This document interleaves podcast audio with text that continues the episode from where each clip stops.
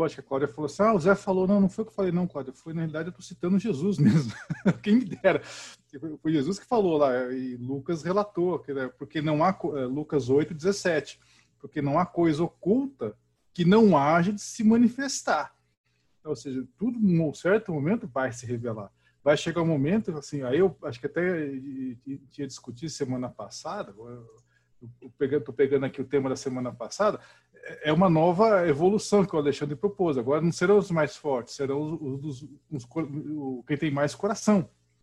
Porque aí eu, eu, penso assim, a religião seria uma forma de poder também? Porque eu penso assim, que a religião não é uma coisa que vem da cabeça, é, é que vem do coração.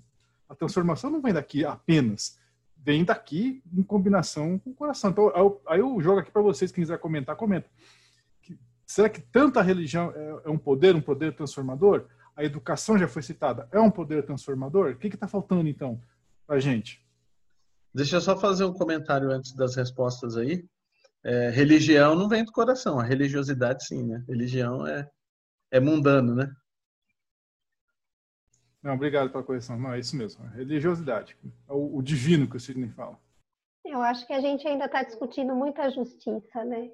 Se a gente for olhar assim as nossas conversas desde o início, a gente está muito ligado à justiça, porque é o início, né?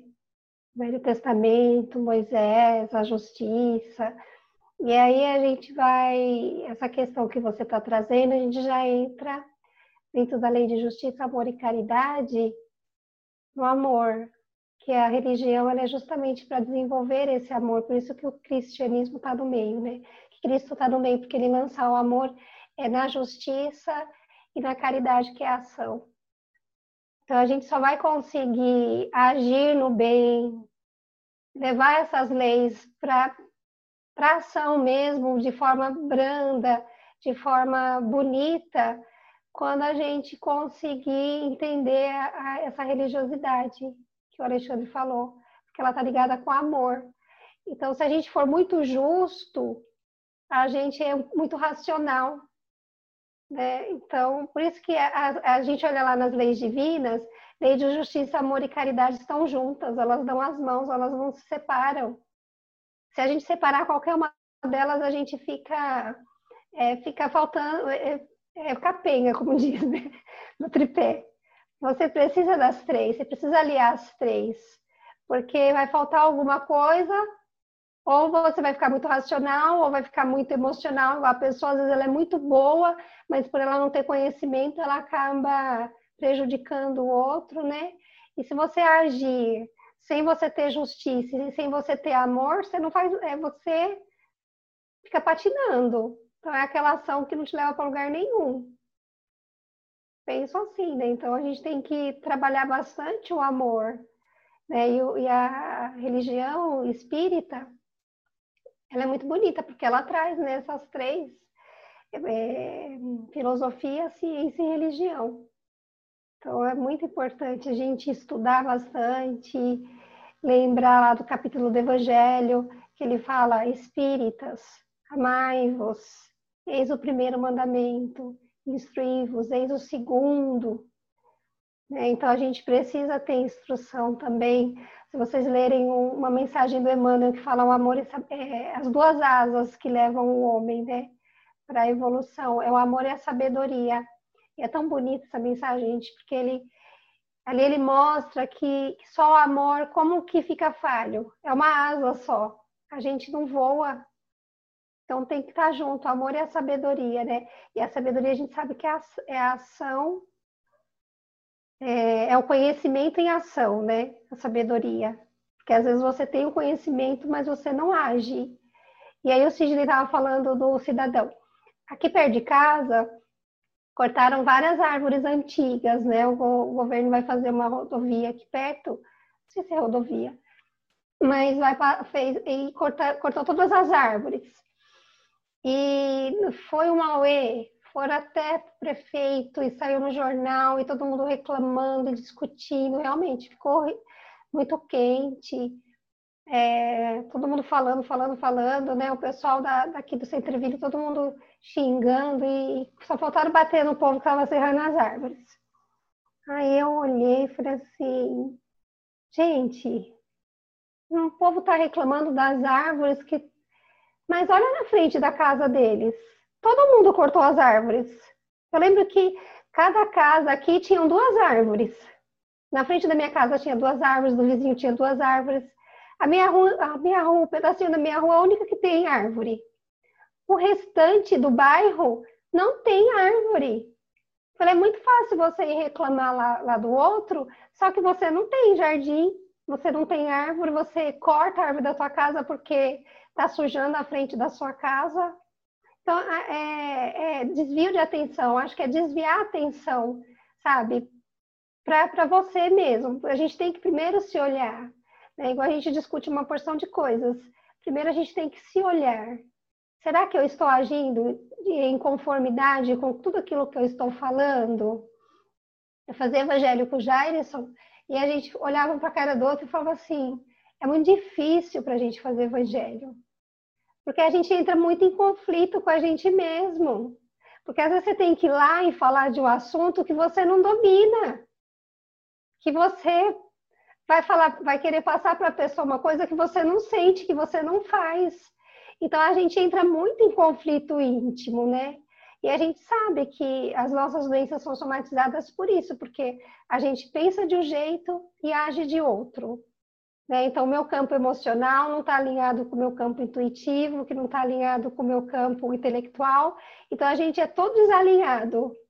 Então, a gente primeiro tem que olhar para a gente, antes de qualquer reclamação, antes de qualquer coisa que a gente exige do mundo, Primeiro, a gente tem que exigir com a gente mesmo agir, né? Igual a gente está falando de amor. Será que eu me amo? Será que eu olho no espelho e falo assim, eu gosto de mim?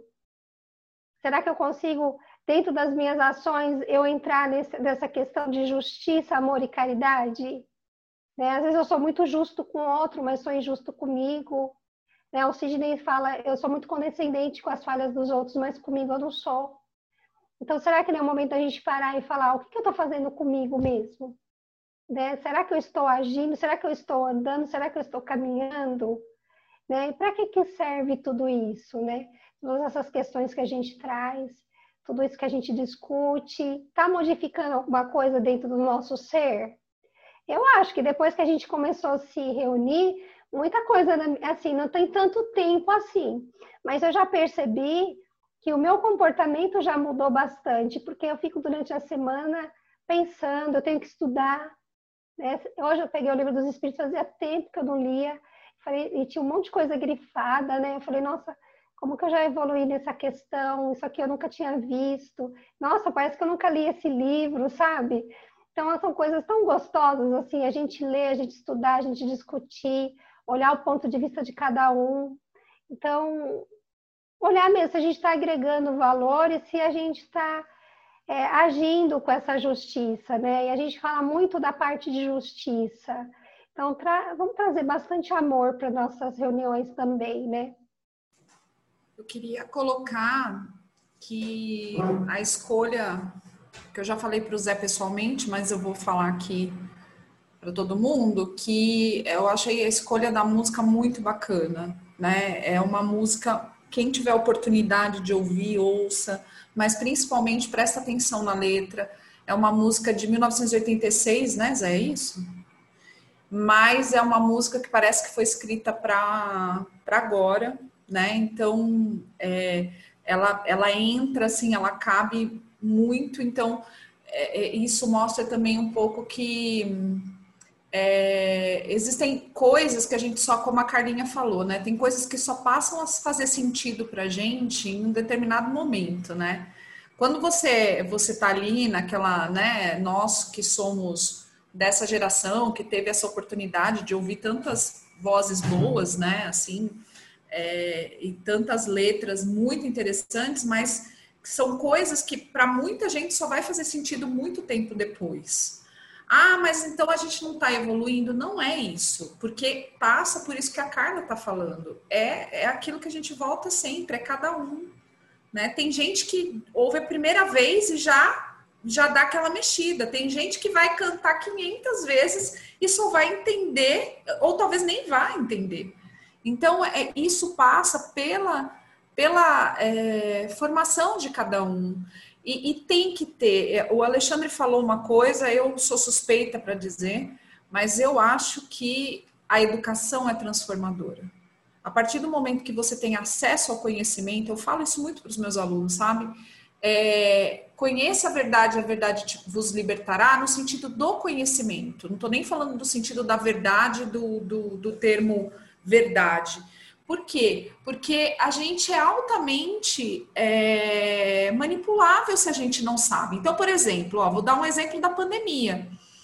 A pandemia fez nós, professores, termos que nos mexer e fazer coisas diferentes que a gente não estava habituado, que a gente não sabia. Quem que se tornou poderoso nesse momento? Quem domina a tecnologia. Então, quando você está ali num lugar em que só uma ou outra pessoa domina aquilo e você não domina, aquela pessoa passa a ter um conhecimento que só, como o médico, né, que muita gente acha, é só ela que sabe. Eu não vou discutir com ela porque eu não sei. Eu não tenho essa base. Então eu acabo me, me colocando inferior. Mas aí o que, que acontece? A situação vai fazendo com que você busque, com que você com que você vá aprendendo e vá vendo que não é um bicho de sete cabeças, que você pode sim é, conseguir. Então, é, a, o conhecimento é, é, é, muito, muito, muito importante, gente. Não pela, não é, não é o conhecimento, como o Zé bem, bem falou. Inteligência não é sinônimo de conhecimento e nem de conteúdo. Não, gente. Olha, eu vejo a minha avó.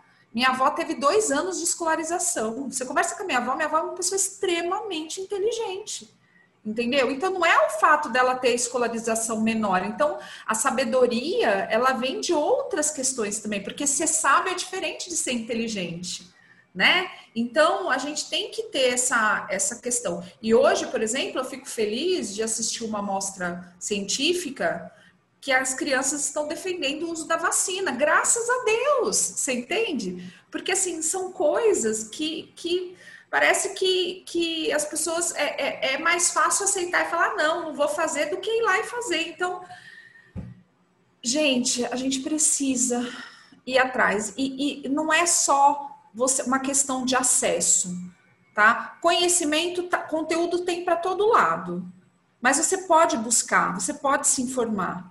Você pode procurar saber, você pode desenvolver essas, essas capacidades, mas você também tem que querer, tem que sair da sua zona de conforto né? Porque senão você vai ser o eterno dominado, o eterno subjugado, o eterno. E aí é, é por isso que ele fala que toda forma, é, assim, o fato de você morrer não, não, faz sentido nenhum, porque você acaba morrendo por nada, né? Você vai lá lutar, lutar, lutar não adianta. Então, você, às vezes você está lá e você não sabe nem por que, você está falando. Quantas pessoas que só estão reproduzindo o que o outro falou porque o outro falou, mas nem sabe o que ele está falando só porque ai, essa pessoa que eu, que, eu fa, que, eu, que eu vejo, eu admiro e ela só fala a verdade. Não, não. A gente tem que sair disso, a gente tem que desconfiar de tudo e de todos. E tem que buscar saber e se informar. E o que você não sabe, você seja claro, não sei, mas vou procurar saber. Que é bem bonito fazer isso, do que ficar achando, fingindo que sabe e aceitando as coisas de uma forma é, inadequada. Eu acho muito pertinente, assim, essa música, inclusive, você citou os Pampas, José. Os meninos são de, de Porto Alegre, né? E hoje em dia não tem mais letras com algum significado como, como essa tem. As, a música é só entretenimento hoje em dia, né? Não tem, não tem mais... Exceto o rap, que o rap tem um, um cunho político, embora eu não goste da forma mas ela tem alguma inteligência ali. É... A questão é que só a Cláudia falou muito do conhecimento, mas é isso. Cada um tem que procurar o seu caminho, e seu caminho vai ser tortuoso, difícil e etc e tal. É, mas eu acho inadmissível, por exemplo, eu conheço algumas pessoas que têm 60 anos e as pessoas serem a favor do conservadorismo, da ditadura, né? Se você perguntar para um menino de 20 anos e ele ser a favor da ditadura, você até entende a tal da ignorância. Mas uma pessoa que viveu isso no, no auge da sua juventude dos anos 70 e ainda fala assim, não, o tempo bom era o tempo da ditadura, eu olho e falo assim, nossa, ainda bem que existe aquela tal hierarquia que você citou, porque assim, nossa, I'm far, far, I'm far, far away from there. E mas é isso, a gente está num, num mundo de ignorantes, né? E só existe um caminho, se a gente tentar deixar de ser. Porque não. Senão o poder vai continuar na mão dos, dos Pinochets e dos. Como chamou o outro lá? O Fidel. Fidel. É, eu fico, às vezes, pensando, né? Que a gente sempre fala das portas, né? A porta estreita e a porta larga. É, então, a porta estreita é a que vai dar mais trabalho, mas que é a porta correta. A porta larga é que você vai passar tranquilamente. Mas vejam só, né? Se a gente fizer uma analogia um pouco mais fria, talvez a coisa se inverta, né? Talvez a porta larga é justamente aquela que é a, a mais difícil. Né? Por quê? Porque ela vai te levar para um caminho que é completamente errado, equivocado.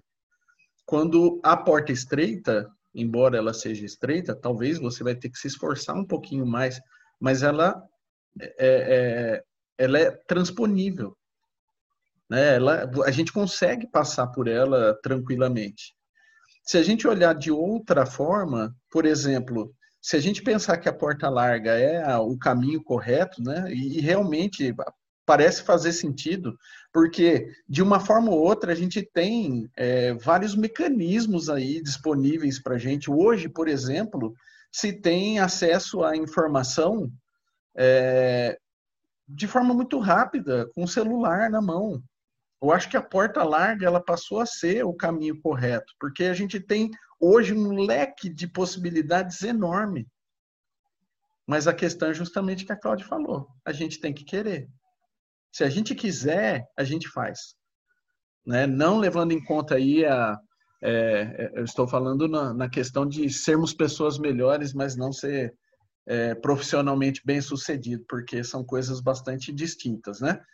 Tem gente que tem. Eu, eu não sei qual que foi o programa que passou essa semana, semana passada, eu não me lembro qual que era, se foi no Fanático ou outro qualquer lá, que é, até a repórter ela faz um, um, um exercício lá, ela está, tem uma escada normal, uma escada rolante subindo e uma descendo. E aí ela fala que, olha, todo mundo, em teoria, tem o mesmo, né, o mesmo esforço para chegar lá em cima, né? Então ela sobe na escada normal. E aí ela fala, só que tem alguns outros que tem algumas vantagens. E o cara está na escada rolante e andando. Então, ela até ela está andando na escada convencional, ela mesmo passa ela. Por quê? Porque tem mais facilidades. Tem muito mais gente que tem, é, tem muita gente que tem muita facilidade. No entanto, tem alguns outros que a grande maioria da população que está tentando subir a escada que está descendo. Né? Então, é, não adianta a gente querer pensar aí que existe a mesma condição para todos, que não existe. Né? As condições elas são diferentes. É, vamos dizer, a mesma oportunidade ela poderia ser disputada por três pessoas em três situações diferentes. Só que sempre aquele que está usando a escada rolante, que tem a maior facilidade de chegar lá em cima, vai levar vantagem nos demais. Né? Então, mas é isso, esse eu acho que é, é, esse é o ponto da base do raciocínio. A porta ela está escancarada e ela é larga. Ela tem várias é, hoje facilidades para a gente realmente mergulhar, é, ter acesso à informação, poder além de tudo, porque não é só questão da informação, é a prática no nosso dia a dia, né? Transformar a teoria em prática, né? Para que a gente possa realmente efetivar essa melhoria e a gente avançar. A questão é querer. É um assunto que a gente tem que. A gente vai melhorando com o tempo, né? E a porta, a porta tá estreita, né? Eu ouvi uma, um, uma palestra uma vez que eu achei bem interessante, falando que ela é estreita porque ela é pessoal intransferível, só você passa por ela, mas ninguém. Então é nossa responsabilidade, né? Ninguém vai poder passar junto com você. É você com você mesmo. Mas a gente tem escolhas, né? De adentrar essa porta, de ficar parado, porque eu acho que a gente já está na porta larga. O mundo já é uma porta larga, né? Mas a gente tem que buscar esse caminho da porta estreita, que é a gente se responsabilizar, né? Pelos nossos atos, atitudes, ações e correr atrás da evolução, né?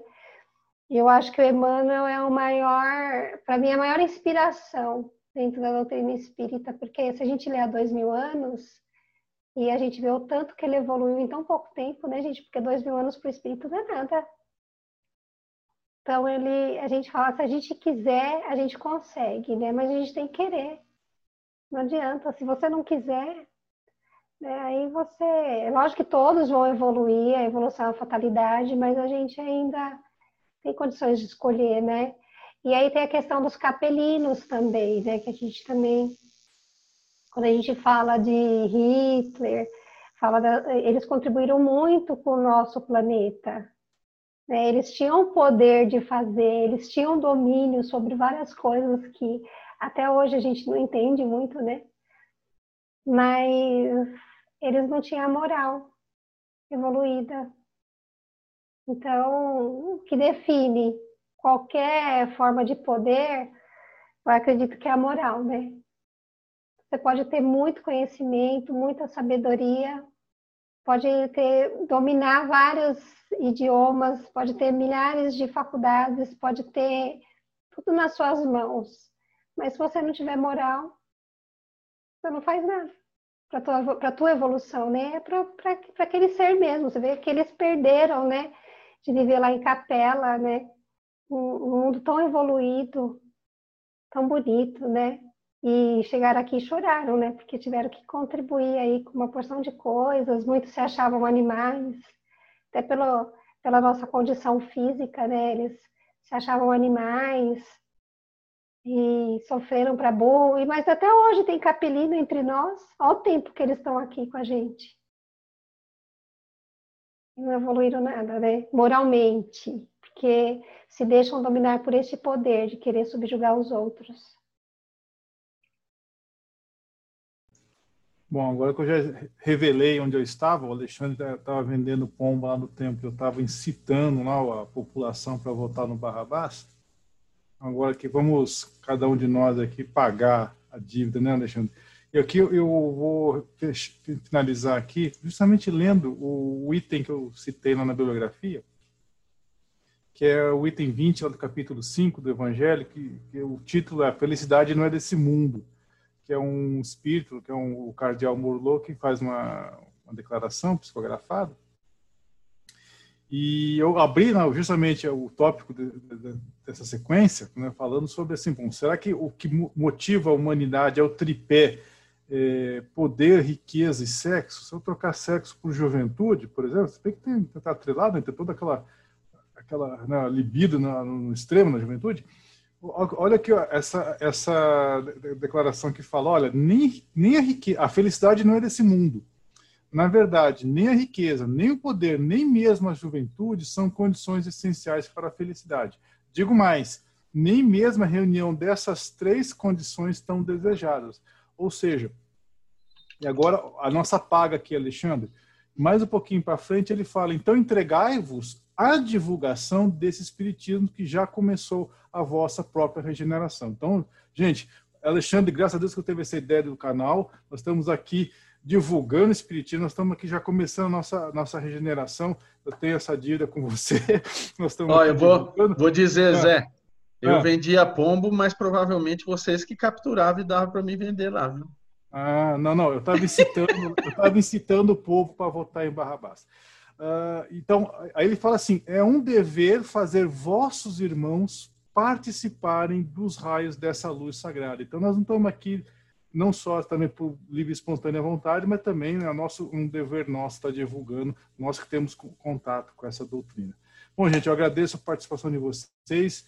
Uh, Para quem está acompanhando a gente, que se inscreva no canal, ative o sininho das notificações, deixe aí seu like. Eu vou deixar aqueles links que eu prometi no, no, nos comentários, tá?